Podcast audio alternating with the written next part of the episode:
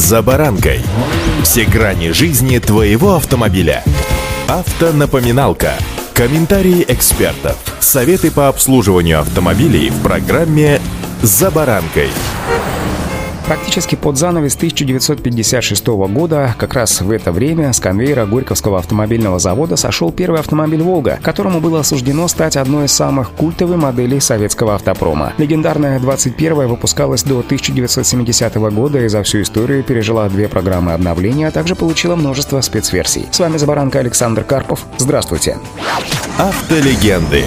ГАЗ-21, именуемый в народе «Волга», который по праву считается преемником «Победы», оснащался модернизированным бензиновым двигателем объемом 2,4 литра с отдачей в 65 лошадиных сил. Очень стильный для того времени дизайн, просторный салон с комфортными диванами, вместительный багажник и надежность сделали этот седан мечтой для многих автомобилистов нашей страны. Правда, позволить новинку мог далеко не каждый советский гражданин. Скорее, первая «Волга» изначально предназначалась для чиновников и партийных деятелей. Не секрет, что при разработке ГАЗ-21 советскими инженерами активно закупались и изучались различные зарубежные автомобили, среди которых был Ford Mainline и Plymouth Savoy. Однако, вопреки распространенному мифу, все эти машины неправильно считать зарубежными прототипами «Волги». Всю же машина за свою историю пережила три рестайлинга. Впрочем, в стране Советов такого слова еще просто не было, поэтому новые модели ГАЗа-21 именовались выпусками. Над внешностью «Волги» работал художник-конструктор Лев Еремеев. Главными отличительными особенностями советского седана стали хромированная решетка с вертикальными прорезями и фирменные статуэтки оленя на капоте. Кстати, эта фигурка животного будет устанавливаться вплоть до 1960 года, после чего от нее решат отказаться ради безопасности. Однако многие владельцы поздних «Волк» самостоятельно оборудовали свои машины знаменитой статуэткой вместо новой фирменной капли.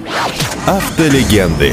Обычный ГАЗ-21 предполагался с трехступенчатой механической коробкой передач, однако изначально конструкторы планировали уже в базе оснастить машину полноценным автоматом. Тем не менее, из-за сложности в обслуживании от этой идеи было принято решение отказаться. На Горьковском автосалоне была выпущена лишь небольшая партия автомобилей с автоматической коробкой передач, и сейчас такие машины можно увидеть лишь на тематических выставках олдтаймеров. Точное количество выпущенных ГАЗ-21 с автоматом, правда, до сих пор так и остается неизвестным, отмечают автоэксперты РБК. Также трехступенчатой автоматической коробкой передач оснащались особые «Волги», которые выпускались для сотрудников спецслужб. В народе такие модификации назывались догонялками. Так, мелкосерийный седан под названием ГАЗ-23 предназначался для погонь, сопровождения кортежа и выполнения секретных заданий. Автомобиль был укомплектован восьмицилиндровым бензиновым двигателем мощностью в 195 лошадиных сил и имел крутящий момент в 420 ньютон-метров.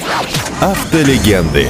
ГАЗ-21 стал одним из самых распространенных автомобилей у советской милиции. Чтобы не сверлить крышу для установки громкоговорителя и проблескового маячка, инженеры придумали для машины специальную подставку. Кроме этого, машину оборудовали еще и фарами-искателями, желтыми противотуманниками и фонарем с надписью «Остановитесь». Помимо патрульно-постовой службы, «Волги» активно поставлялись и в подразделения госавтоинспекции. Уже в 1957 году ГАЗ-21 начинает массово пополнять автопарки крупных советских городов – Москвы, Ленинграда, Киева. Чуть позже «Волги» докатились и до маршрутов в других городах СССР. От обычных седанов такие машины отличались в первую очередь специальными опознавательными знаками, уже привычными нам шашечками. Единого стандарта, правда, по ним не было. Знаки могли быть как серого, так и черного цвета, а рисовали их чаще всего на капоте или передних дверях автомобиля. После того, как таксомоторная «Волга» проезжала около 350 тысяч километров, ее отправляли на капитальный ремонт или в случае необходимости просто списывали. В частные руки эти машины начали попадать только в 1970 году. Эх, друзья, нам бы взять наши добрые старые традиции да возродить в 21 веке, но то ли еще будет, ведь в просторах интернета уже можно найти футуристические изображения Волги 21 века. А пока будьте внимательны и соблюдайте правила дорожного движения. И удачи! «За баранкой».